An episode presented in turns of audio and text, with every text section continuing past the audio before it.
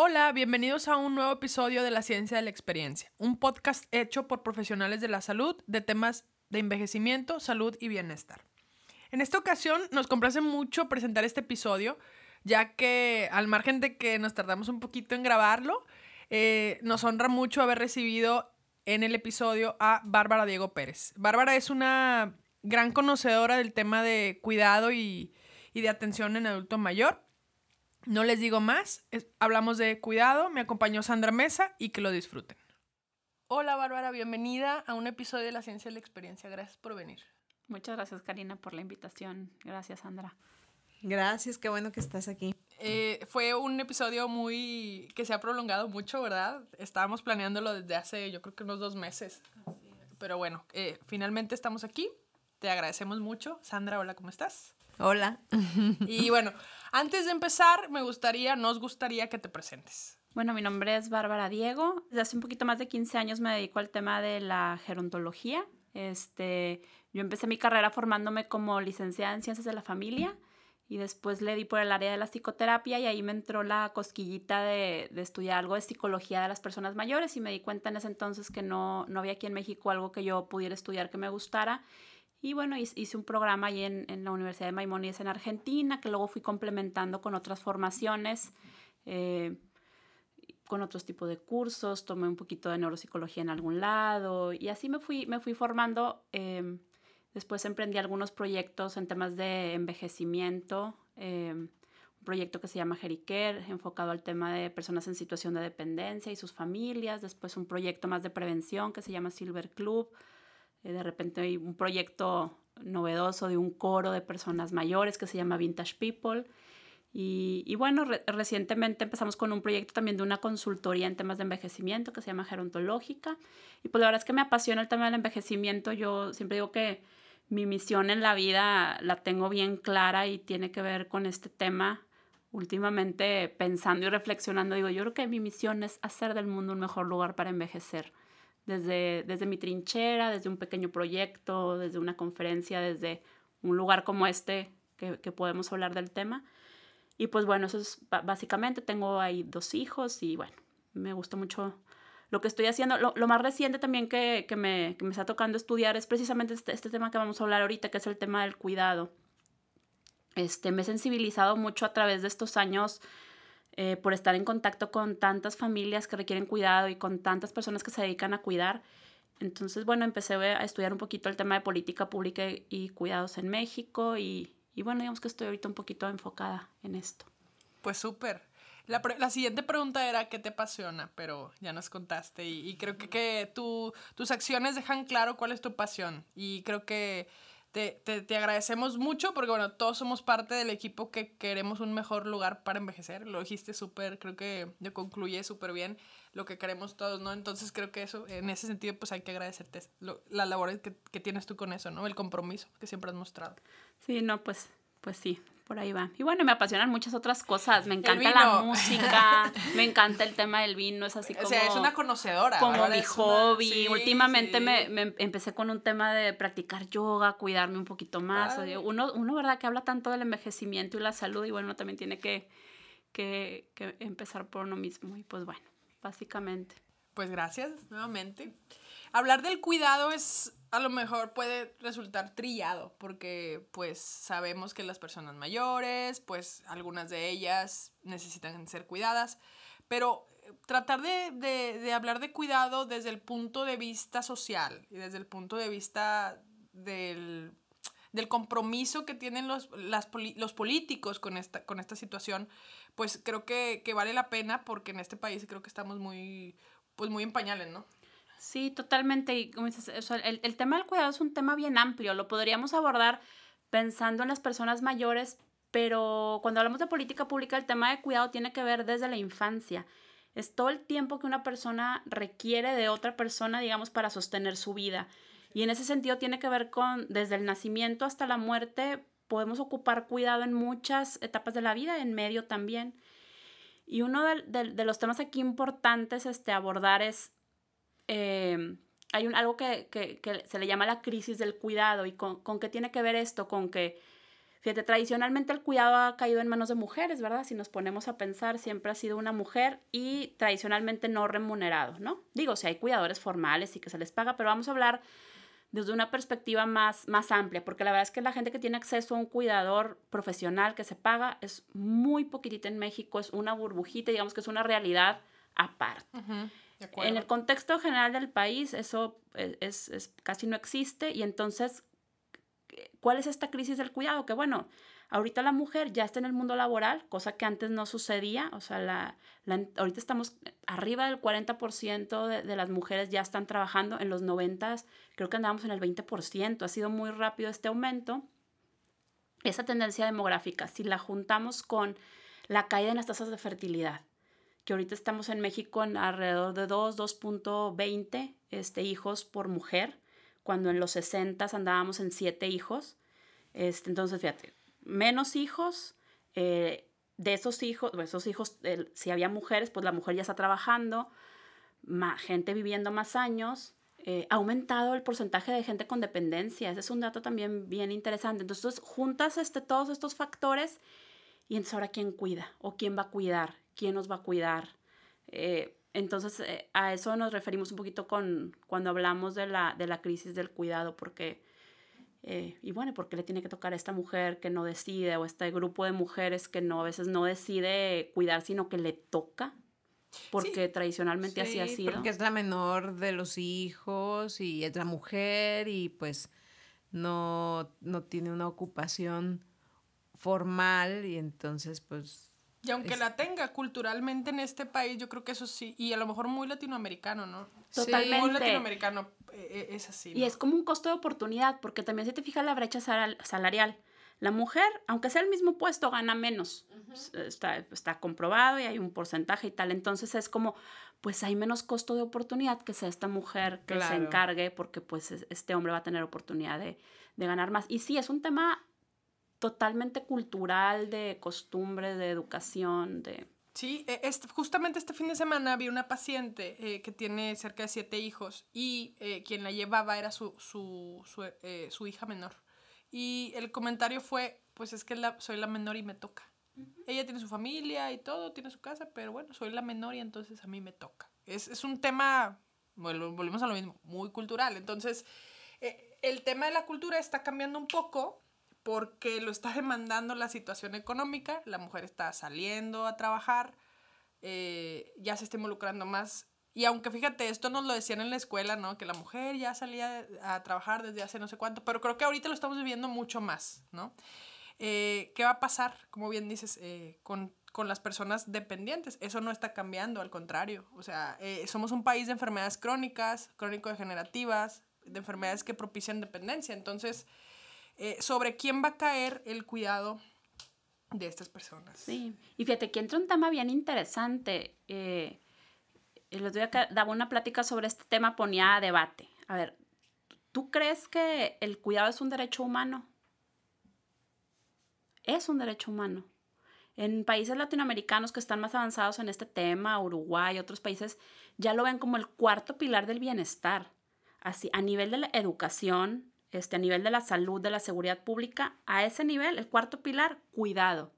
En Uruguay, que es uno de los países más avanzados en, este, en estos temas del cuidado, tienen su secretaría particular, o sea, una secretaría que se de un sistema nacional de cuidados, este, padrísimo lo que ha hecho Uruguay. Claro, es, dentro de Latinoamérica es de los países que tienen un índice de envejecimiento mucho más alto, ya ve, más o menos el 20% de la población este, es, es, es, mayor, le gana Argentina, está más o menos a nivel de Cuba y se entiende por qué llevan ese avance, pero, pero a, ese, a ese nivel debemos estar hablando. y cuando hablas tú de derechos humanos, entonces, entonces, ¿de quién es la responsabilidad? Claro. ¿Quién debe de cuidar? Gran pregunta, ¿no? Claro, y, y bueno, hablamos como que estamos lejos de eso, pero estamos a 20 años. O sea, eh, honestamente nos va a tocar a nosotros vivir eso. O sea, vamos a ser esas personas que vamos a estar pensando quién nos va a cuidar. Digo, ¿a 20 años de cuidar o de, o de ser cuidados? de ser cuidados, de que nos cuide. O, bueno, no necesariamente, pero ya vamos a estar en la, en la época... tal, vez, tal vez a los 60 vamos a estar teniendo que preocuparnos por nuestros padres de 80, 80 y tantos. Sí, yo sí es algo que es un tema que sí me he cuestionado. Y en mi caso, pues es un poco sencillo porque somos solo dos hijos. Sencillo, pero no justo. Porque es mi hermano y yo. Entonces sencillo porque ya casi está implícito que pues, y yo, y yo estoy resignada a que bueno, pues me toca, ¿no? Pero no justo. Ok, pero volvemos a la misma pregunta, porque entonces, eh, ¿quién tendría que hacerse cargo de, del cuidado de uno cuando uno ya no puede? ¿Uno mismo? ¿Los hijos? ¿El Estado? ¿Quién tiene que entrar al quite ahí, ¿no? Asegurar el, el derecho de ser cuidado a supervisarlo, a, proporcionarlo, a, brindarlo. ¿Quién tendría que ser, no? O sea... Y hay una gran discusión, no es que haya así una respuesta, lo, que, lo, lo, interesante de este tema es un tema que está en construcción y que está en discusión, pero pues sí hay un tema aquí del Estado muy importante, o sea, de, de, de, que al ser un derecho humano, el Estado debería, de garantizar que todas las personas tengamos acceso a cuidado, desde diferentes formas. Una es si esa mujer se quiere dedicar al cuidado, porque es un derecho este, de cuidar y ser cuidado, ¿eh? también es un derecho y yo quiero cuidar, ponerle las condiciones para que pueda cuidar sin, sin, que sea a costa de su propio bienestar o de su propia, sus propios sueños y su propia vida, que eso es lo que pasa. Exacto. Este... Sí, comprometen su tiempo, comprometen su, su pues, no sé, su capacidad intelectual, muchas veces se comprometen años que pueden ser productivos para el estudio, para la formación o bueno, para el trabajo. Pero bueno, entonces tendría que haber un, un mecanismo en el cual esa, hubiera una remuneración, ¿no? Puede ser una remuneración, en, algunos, en algunas partes se ha hecho así, pero también ese es un modelo que está siendo también criticado porque se dice que, bueno, ok, esta mujer, hija, se queda a cuidar, se le da un dinero que nunca va a ser realmente lo equivalente a lo que valdría su tiempo afuera, o sea, es muy difícil llegar, y entonces que se perpetúa como un ciclo de pobreza y tal. Entonces hay como críticas a eso, hay otros países, en Estados Unidos se implementa un poco, entonces pues es un tema a, a, gran, o sea, que se está prestando pues a, muchas discusiones, ¿no? Ahorita que, que hablabas de, de, la mujer, está este tema de las dobles o triples jornadas, ¿no? Este, mujeres que, bueno, tienen su trabajo formal y luego es segunda jornada cuidar al hijo, tercera jornada a los papás. Este, y, y pues bueno, eso vulnera. Sí, y luego, por ejemplo, está eh, ahorita que mencionabas lo del gobierno, que de alguna manera pues tiene que responder, me viene a la mente dos ideas. La primera, un caso de una paciente que hemos atendido en la clínica de la Facultad de Psicología, donde, bueno, pues es una clínica, no es pública tal cual, porque forma parte de la universidad y no es totalmente pública, pero bueno, pero sí es muy accesible para la comunidad en general. Es un caso muy triste, una señora ya rondando en los 60 con una historia de epilepsia desde la adolescencia, no tiene familia, no tiene hijos, nunca se casó y pues eh, es una situación donde a la fecha no hemos encontrado quién nos puede ayudar. no, no a lo mejor alguna asociación, que es aquí donde entran a, llenar estos huecos, las asociaciones, los huecos del gobierno. Y la otra cosa que me viene a la mente es en España, ¿no? El caso de la ley de dependencia que intentaban o han intentado cubrir este derecho y garantizar el bienestar de, de su población, pero no ha terminado de funcionar del todo el, el, la ley de dependencia, ¿no? Sí, claro. y ahorita que seas de las, del voluntariado, hay un modelito muy interesante que es el, el le llaman el, el diamante del, del, cuidado. Y entonces en, en, en, estas cuatro aristas está el voluntariado, la familia, eh, el Estado y el mercado, o sea, las empresas, ¿no? Y entonces es un modelito como muy dinámico de, bueno, eh, digamos que entre estos cuatro actores se va, se va generando el, cuidado, a veces más cargado de un lado, del otro, pero que digamos que de alguna manera todos podrían aportar algo algo, algo ahí. Fíjate, ahorita hablando de España, hay un concepto este, bien interesante que hay una socióloga, María Ángeles Durán, es una señorona en estos temas de cuidado. Hace poco escribió un libro que se llama La riqueza invisible del cuidado. Y ella acuñó un término nuevo, una palabra nueva que se llama el cuidatoriado. El cuidatoriado. Está interesantísimo y ella habla de, de una nueva grupo de personas y ella lo, define muy padre, cuyas vidas quedan condicionadas por la necesidad de cuidar.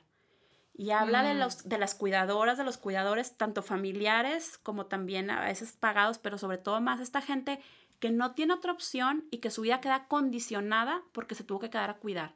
Pero qué interesante que, oye, son nuevas palabras que están surgiendo alrededor. A raíz de esta situación. Este, porque ya necesitamos hasta otro tipo de lenguaje para abordarlo, porque es una situación que ya viene en masa y hay mucha gente, yo aquí, esta, ella es española, obviamente nos llevan muchos años, esta población pues mucho más envejecida y el porcentaje de gente y demás, pero se me hace este, bien interesante su, su perspectiva y la oí hace poco, en estaba dando como una conferencia sobre el tema y ella decía, este es un tema, esta es una palabra que yo incluso está todavía en construcción.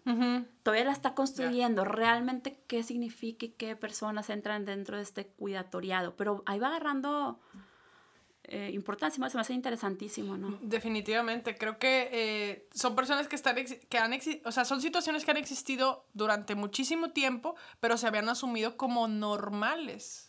Claro, se había asumido como, bueno, así, así es, ¿verdad? Así es. Y yo también he estado, pues bueno, pues como así es, pues así es. Entonces a mí, pues... Así me conviene. Ajá. Entonces, bueno, creo que la evolución que está teniendo la sociedad eh, va a demandar que, se cambien mucho las, las políticas.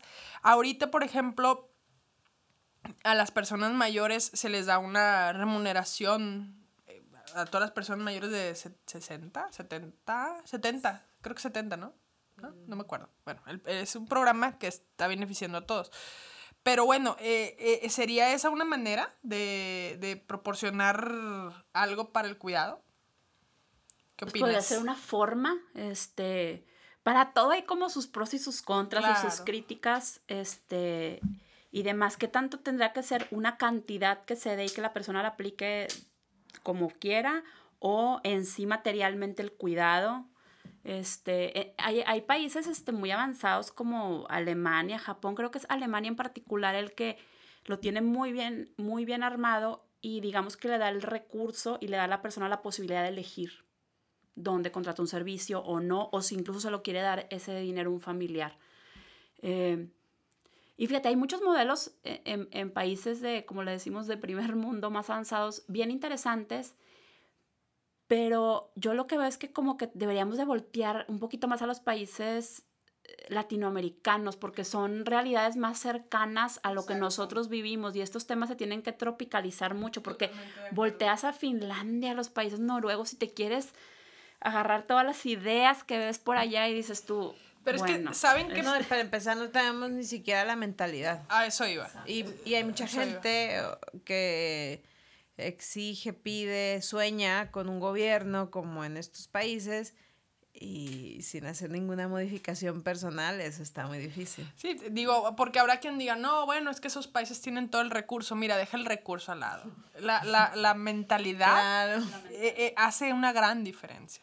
Y que es un comentario que quiero poner en la mesa, a ver qué piensan ustedes, de que, pues bueno, también tenemos, no podemos bajar las manos en, en seguir eh, digamos, eh, promoviendo que existe el cuidado, que existe el cuidador, que existe el, la dependencia. O sea, eso es algo importante para que se le dé valor y, val, y validez a este tema, ¿no? Porque si no se va a seguir asumiendo, se va a seguir normalizando. El paso número uno es visibilizar el tema, hablar. Y este es el, un foro muy padre para hacerlo. Este es, o sea, el tema existe, volteemos a verlo, es una realidad, son millones de horas invertidas por ejemplo, esta, esta María Ángeles Durán, esta socióloga y otra gente han contabilizado de alguna forma de cuenta todas estas horas de cuidado y dicen, si esas horas se pagaran, no alcanzaría, no alcanzaría. O sea, son demasiadas horas, es demasiado si lo traducimos a, a un tema económico. Y pues por eso yo creo que también es un tema que, que el gobierno, no, híjole, no quiere ni voltear ni entrarle, no, había, no habría forma. Este... Ni las mismas familias. O sea, cuando le toca a uno del, a un miembro de la familia, el recurso principal es la, el mejor me escapo, ¿no? No volteo a ver porque no va a ser que me, que me embarren aquí, ¿no? Claro, y aunque, aunque tener una familia o tener hijos no es una certeza de que alguien te vaya a cuidar, eh, sí tenemos que también mencionar a todas esas personas que no tienen familia. Claro. Y que es queda un hueco realmente de quién se hace responsable. Duran meses o duran semanas en los hospitales porque no hay quien pueda alojarlos. O, no hay quien pueda hacerse responsable, no hay quien pueda alojarlos, brindarles sus medicamentos, brindarles cuidado. son personas que no tienen familia. O sea, no tienen familia definitivamente, no tienen quien los atienda, no tienen quien los... Entonces, bueno, todavía, por ejemplo, legalmente, una persona con familia, pues tendrá a su cónyuge o tendrá a sus hijos y legalmente hay por, a quien responsabilizar. porque pasa, ¿eh? O sea, entra la demanda y etcétera. Pero ¿qué pasa con todas esas personas que no tienen absolutamente nadie y que esto va a ir en aumento porque nos vamos a estar pareciendo a España, o sea, eh, o, a Europa, eh, que vamos a ser cada vez más solos conforme envejecemos. Sí, totalmente, fíjate. Y esto abre un tema bien interesante, a lo mejor voy a decir algo muy utópico, pero también es algo que, que yo he estado también reflexionando y leyendo sobre el tema de la comunidad. Este, que tenemos que dar una vuelta a la comunidad y a volver a ser comunidad y a conectarme con el vecino y a conectarme con el de al lado. Y, y uno lo reflexiona en su vida personal y no sé si a ustedes les pase, pero de repente, híjole, yo ni me llevo con mis vecinos casi. O yo ni conozco al que está dos casas y, y esa es una, una estrategia y en la literatura especializada se está hablando mucho de eso, porque no hay forma y volver a entender cómo esta parte de la interdependencia, que no somos seres aislados, que este tema individualista es una fantasía, porque nadie es independiente realmente. Desde que nacemos el ser humano es un ser que depende y que luego es interdependiente y como volver volver a vernos así, pero es un, es un, cambio cultural. Totalmente. E, en el tema de arquitectura, por ejemplo, está el proyecto de Urbita, Claro. Eh, es una cosa que me encanta, o sea, porque ellos promueven eso, o sea, es una, es una comunidad, o sea, son las casas eh, hechas eh, solo con lo necesario y además crean actividades y se crea una comunidad entre los que viven en esa zona, ¿no? Entonces estás, o sea, creo que eso es bien importante. El cohousing, por ejemplo, que también se está promoviendo bastante, pues tiene que ver con eso. Sí, fíjate, este proyecto Orbital lo conozco muy de cerca. Kenji, el, el fundador, me, me, ha invitado a platicar porque ha traído ideas en torno a, a la edad que estaría padrísimo que lo invitaras. Fíjate que sí. Este, estaría padrísimo porque el concepto que tiene de comunidad y justo este, hace tiempo, ahora en, diciembre le escribía y le decía, lee este libro sobre la comunidad, un libro de Sigmund Bauman, este sociólogo que se llama Comunidad precisamente el libro y que aborda bien padre el tema de la comunidad, porque es un tema que a mí me ha estado rondando la cabeza cuando tratas de pensar y ver cómo podría ser una solución. O sea, este tema, este tema está grande, este problema a nivel país y pues tienes que voltear a ver a la comunidad. Totalmente de acuerdo. O sea, eso por ejemplo... A, volver a tejernos entre todos y a ver cómo nos vamos a ayudar y a ver cómo me conecto con el vecino, porque no va a haber otra en el corto, mediano claro, Y, los mayores de ahorita tienen esa herramienta. Por ejemplo, mi mamá es, vive sola y tiene sus vecinos de la lotería y pues ya sabe que ya tienen su red de comunicación y todo. O sea, si a una se le atora una cosa, van. Entonces eso es ser comunidad. Pero nosotros, yo sin mi experiencia conoceré a un vecino y ya, o sea, y ni siquiera, o sea, no sé, no hacemos ese, ese, porque para empezar nunca estamos en la casa, entonces, bueno, pues también se... se, Pero sí se puede, bueno, yo, yo sí tengo la experiencia de ser amiga de mi vecina y, y de las dos, de las dos que tengo así. Y nos ayudamos, y a pesar de mis mil trabajos, sí, por ejemplo, una de mis vecinas cose y hace reparaciones de ropa y así. Y a mí me, es uno de mis hobbies. Entonces a veces de que, ¿qué onda? ¿Qué estás haciendo? O el disfraz del niño. Así me, yo te lo hago, bueno, entre las dos y ahí tú coses el botón y la cervecita y eso. O sea, eso, esa parte me gusta y luego, ay, reciben el paquete de Amazon. Sí, Siempre. así, se va, así se va tejiendo Exacto. Esa, esa vida comunitaria. Yo estaba recordando hace poquito que como en el 2003-2004, cuando a mí me tocó estudiar esto de psicogerontología en Argentina, una de las materias se llamaba redes. Y yo en ese entonces no alcanzaba a dimensionar, realmente no entendía. Me acuerdo que me maravilló mucho saber, fue así como me abrió un panorama, que la calidad de vida de una persona estaba relacionada con sus redes y su expectativa de vida también. Y para mí fue así como un gran descubrimiento en aquel momento. Con el paso de los años, vuelvo a reflexionar sobre el concepto y lo veo diferente, como que le doy más dimensión, pero bueno, a, lo que voy, hay estudios específicos que te hablan del valor de la red social este, para cualquier persona y en el envejecimiento, pues bueno, más, ¿no? Este, Definitivamente. Por ejemplo, lo que decías del tema del, del voluntariado en este modelo de diamante. El, diamante el del cuidado. Ajá. En el tiempo que nos tocó vivir en, en Barcelona, mi esposo se inscribió en, eh, como voluntario de la Cruz Roja. Y mm, la tarea que le asignaron, a, o sea, te podía tocar lo que fuera, ¿no? Desde participar en las campañas estas de recolección de medicamentos, de reciclaje, lo que fuera. Y a él le asignaron em, visitar a, a una persona de noventa y tantos años los fines de semana. Entonces, eh, pues era tarea de él, pero pues ahí estaba yo. Entonces era siempre acompáñame. Íbamos los dos a visitar a Julia los fines de semana y ya se volvió una costumbre, o sea, ya no, nosotros teníamos, no sé, 23 años y ella 93, algo así. Eh, a veces que yo estuve, no sé, que me tocara alguna tarea de la, de la maestría o algo que iba él solo, ya Julia decía, no, que venga Sandra también, era como ya era el combo, ¿no? Y, mm, y sí me acuerdo que esa actividad para mí era al, mm, al, principio muy extraña, porque aquí en México pues no, no lo había escuchado, ni tampoco era tan, no sé, era como adoptar a una abuelita, ¿no? La abuelita que no tenía ya. No sabemos qué fue de Julia, suponemos que fue lo que pasó, pero sí, esa, esa actividad, por ejemplo, aquí en México han pasado los años y no, no he visto algo similar. Claro, no, la verdad no me ha tocado. Y fíjate, ya abre un tema bien interesante que también estaría bueno abordar, incluso dedicarle un programa a la intergeneracionalidad. Ajá.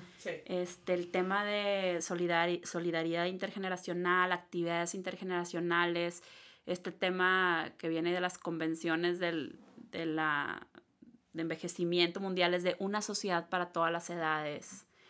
Es un tema que también yo creo que se puede tejer aquí con lo del cuidado. Totalmente, sí. ¿Saben quién hace actividades intergeneracionales? Telcel. Del se le hace, ajá, del se le hace actividades con chicos, no sé, de prepa y abuelos. Y les enseñan a usar el teléfono. ¡Ah, qué padre! Sí, en Twitter es donde lo he visto.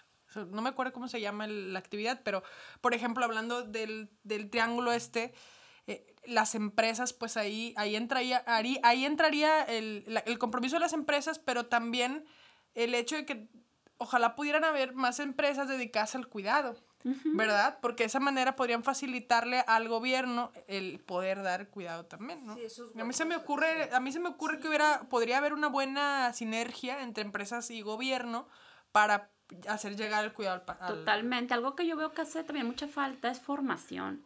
totalmente. Este, yo que tengo, pues, estos años dedicados al tema del cuidado, cómo me toca ver... Cuando nosotros empezamos con el, el, el proyecto de Jeriker, mi, mi intención era el tema de las cuidadoras, que la palabra cuidadora en sí de repente me produce choque, entonces nosotros usamos la palabra asistentes personales eh, o caregivers en inglés, que tampoco nunca he encontrado una buena definición de caregiver, siento que significa otra cosa. Eh, y, pero con el tiempo tuvimos que migrar a también incluir servicios de enfermería, porque es que no hay suficientes eh, las cuidadoras normalmente es gente que tiene mucha experiencia, pero no tiene formación académica, y pocas escuelas, sale poquita gente graduada, entonces desde ahí este, ya estamos batallando con, con gente con, con, la capacitación. Y luego, bueno, aquí también vale, vale la pena este, comentar que incluso gente que sale a veces de enfermería, hay, faltan competencias, no todas las escuelas, pero sí me toca Llega la persona, tú presupones que ya traes ciertas competencias, va la persona a trabajar y pues no están, no, no, no, no las tienen. Entonces hay una deficiencia también un poquito de formación en las escuelas. Pues todo esto, todo, todo, el, todo el tema de, de cuidados, yo siento que, que nos falta mucho. Sí, ¿qué, ¿qué, podríamos hacer? Yo creo que una de las cosas que no hay que dejar de hacer es esto, hablar del tema, visibilizarlo, promover el cuidado como un derecho eh, y, y, bueno, también expresarlo a las, a las generaciones más jóvenes. Que pensaba ahorita que decías lo de comunidad, pues el compromiso que tenemos con los niños para que, crearles ese sentido de comunidad y no promover el tema del individualismo. ¿no? O sea, creo que eso es algo bien importante también porque finalmente esos niños van a ser jóvenes y eventualmente van a poder tener o van a ser entes de cambio para lo que está pasando. ¿no? Sí, totalmente. O sea, desde que un niño es, es chiquito, criarlo también con la conciencia de, a ver, tú qué estás haciendo ahorita, probablemente vas a vivir 100 años. Exacto. ¿Y cómo te, vas a, cómo te tienes que preparar para vivir 100 años? No es lo mismo que para vivir 60. Y bueno, yo a veces lo digo así como de broma, tengo un hijo de 10 y es desde, a ver, ¿los dientes te van a durar los 100 años? O sea, el tema de, de, de, de el, el, autocuidado, sí, es a lo que voy. Porque no, no va a haber forma de que esto funcione. Yo, después de analizar y todo ver la, la, la, la situación de México, le, les, les platicaba antes de iniciar el episodio, creo, de mi conclusión, después de dar una plática y analizar y tal, es ahorren, cuídense este, y tengan muy buenas relaciones con los que están alrededor. O sea, a lo que voy, no podemos fiarnos de que alguien de repente va a venir a hacer la, el trabajo por nosotros y nos va a cuidar. O sea, todavía no estamos en ese momento, no estamos en ese país que va a poder hacer ese trabajo por nosotros. Entonces es mucho autocuidado, mucha prevención y el tema del ahorro. Importantísimo. También yo digo, también ahorita los niños desde que nacen deberíamos tenerlos con una cuenta de ahorros desde el día uno. Porque como todavía la cultura no cambia, pero la realidad ya está encima, es. va a ser una crisis. Yo, a mí me gusta ver mucho el envejecimiento como una gran oportunidad, como uno de los logros más importantes de la humanidad, que lo es, pero no podemos voltearnos de ver que, que vienen aparejados pues muchos problemas también. De acuerdísimo. Creo que, creo que es importante, o sea, aunque el compromiso tendría que ser de las políticas públicas, estamos muy lejos, muy lejos de lograr eso. Creo que nos toca empujar desde cada uno desde nuestra, desde nuestra trinchera ¿por qué no organizarnos también para empujar juntos? Creo que eso es bien importante. Pero en lo que eso pasa, eh, definitivamente hay que también eh, promover el autocuidado y la planeación de, de, la vida, ¿no? Y tiene que ver también con lo económico, porque al final lo económico, pues tristemente es lo que hace diferencias muchas veces. Entonces, eh, pues nada, creo que es, es, algo, creo que la conclusión ya solita se, se puso sobre la mesa, ¿no? Sí. A mí me interesa mucho, eh, me ha gustado mucho esta conversación y creo que da para muchos otros temas que ojalá pudieras acompañarnos sí, y planeamos claro. otros episodios. Eh, pero bueno, definitivamente que... Eh, bueno, se me fue la idea, ahorita regreso. A ver, Sandra. no, sí, la verdad es que es un tema bien profundo, sí. muy complejo, este, que intervienen muchos factores y muchos actores nos debemos de involucrar sí. en este tema. Ay, hay, que, hay que involucrar a...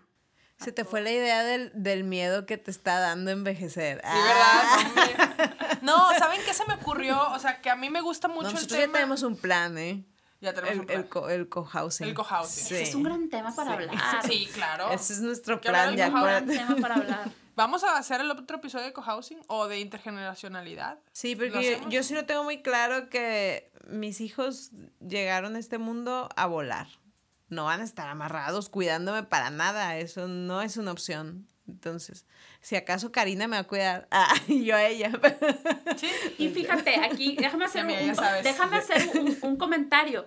También fíjate cómo ya traemos de que pensar que vamos a tener que ser cuidados, cuando no necesariamente, no todo el mundo. Ese es, un, es un porcentaje pequeño de la población el que requiere ser sí, cuidado. Bueno, pero lo que decías al inicio, o sea, también hay, hay cuidados intermedios. Uh -huh. sí, claro. Las cesáreas, sí, la operación de la rodilla. O sea, sí, no, siempre ocupamos, sí. No sé, mi abuelo, que es un poco mi, ya lo he mencionado en otros episodios, y es un poco mi ejemplo a seguir, espero terminar la vida como él, este, fue muy independiente hasta sus casi 95 años, pero por más independiente que fue, sí requirió los últimos, no sé, dos, tres años, una, un acompañamiento, no tanto un cuidado así de llegar al, bueno, tú lo conocías, fue tu paciente, pero hacia al grado de dependencia total no, pero sí necesitaba un acompañamiento más cercano, entonces... Sí, no, y por estadística, de aquí a, aquí vemos cuatro, si tenemos más de 85, a lo mejor a dos de nosotros nos va a tocar ser cuidados. Sí, y bueno, lo importante también de, de lo que les decía hace rato, que tanto el compromiso del cuidado es de uno mismo, es decir, de yo también el autocuidado para prevenir cualquier detalle, pero también pre, o sea, prevenir, pues, o sea, tener previsto qué puede pasar y si pasa, qué va a, qué, a quién voy a ser responsable o qué, qué, es lo que quiero para ese momento. Creo que, que es importante asumir esa responsabilidad, va dentro del autocuidado, ¿no? Para que también... Eh, eh, bueno, esa parte de esa carga o, o, ese compromiso personal, pues lo estés cumpliendo, ¿verdad? Para contigo mismo. Eso también nos toca mucho promoverlo. Sí, lo que decías, el ahorro. El ahorro. Totalmente. Como que antes el seguro era, oye, pues yo tengo 10 hijos, ahí está el seguro. Claro. ¿No? O sea, como que siento que viene, y esto es una interpretación mía, pero de cuando el que era rico era el que tenía tierra y, hijos para labrar la tierra. O sea, como, bueno, es mi, mi riqueza, ¿no? Claro. Como que yo siento que viene un poco de ahí esta concepción de, es que yo ya tengo mis hijos y ya, eso es mi... Mi garantía. Esa, es mi, mi, previsión, pero bueno, con este cambio demográfico, pues eso ya no. Sí, no, no, y exacto, y la familia no es una certeza. Y lo vemos, yo creo que las tres lo hemos visto en casos de situaciones familiares complicadas, ¿no? Entonces, esa parte del compromiso personal que yo tengo conmigo va mucho en el amor hacia uno, que eso también es algo que tenemos que aprender. No nos enseñan a querernos a nosotros, porque eso es egoísmo. Entonces, el quererte no es, no es hacer menos a los demás, simplemente es cuidar tu salud, cuidar tu, tu, mente, cuidar tu, cuerpo, cuidar, etcétera, ¿no? Claro. Y fíjate, y ahorita me gustaría conectarlo. Qué difícil para un cuidador cuidarse. Claro. Sí. Dificilísimo porque ¿A qué hora? ¿A qué horas? O sea, el índice de, de trastornos de depresión, de ansiedad, creo que es un 20% en los cuidadores la, también hay un número por ahí que es más arriba del 40% de las personas que cuidan tienen que renunciar a sueños profesionales y demás, truncar su carrera por cuidar. Y bueno. Es todo un tema, por eso en el último año o dos años se ha estado haciendo mucha promoción para cuidar al cuidador. En las organizaciones de Alzheimer y todo esto se ha hecho muchísimo, muchísima promoción para, pues, para que también se, se visibilice que el cuidador tiene unas necesidades, ¿no? Entonces, bueno, pues perfecto. Muy bien, pues no sé. No, pues un gran tema. Muchas gracias por la invitación. La verdad es que esperamos que este, la gente se quede con ideas nuevas, abra su mente otras cosas que no había pensado antes. Y yo creo que con eso nos vamos bien contentas las tres. Sí, muchas gracias, Sandra. Sí, pues agradecida de que nos acompañes y, y pues sí tenemos mucha tarea, muchas cosas por hacer. Creo que nuestra generación es una generación de cambio Em, veo que hacia, hacia arriba nuestros padres aún no les llegó tanto este grado de reflexión. Todavía están ahí como en esa lucha de no quiero cuidar y tampoco quiero que me cuiden, pero no sé bien qué hacer, ¿no? y, y pienso que es a nosotros a quien nos corresponde encontrar más soluciones. Y bueno, pues Muchas gracias. Gracias a las dos y pues hasta luego.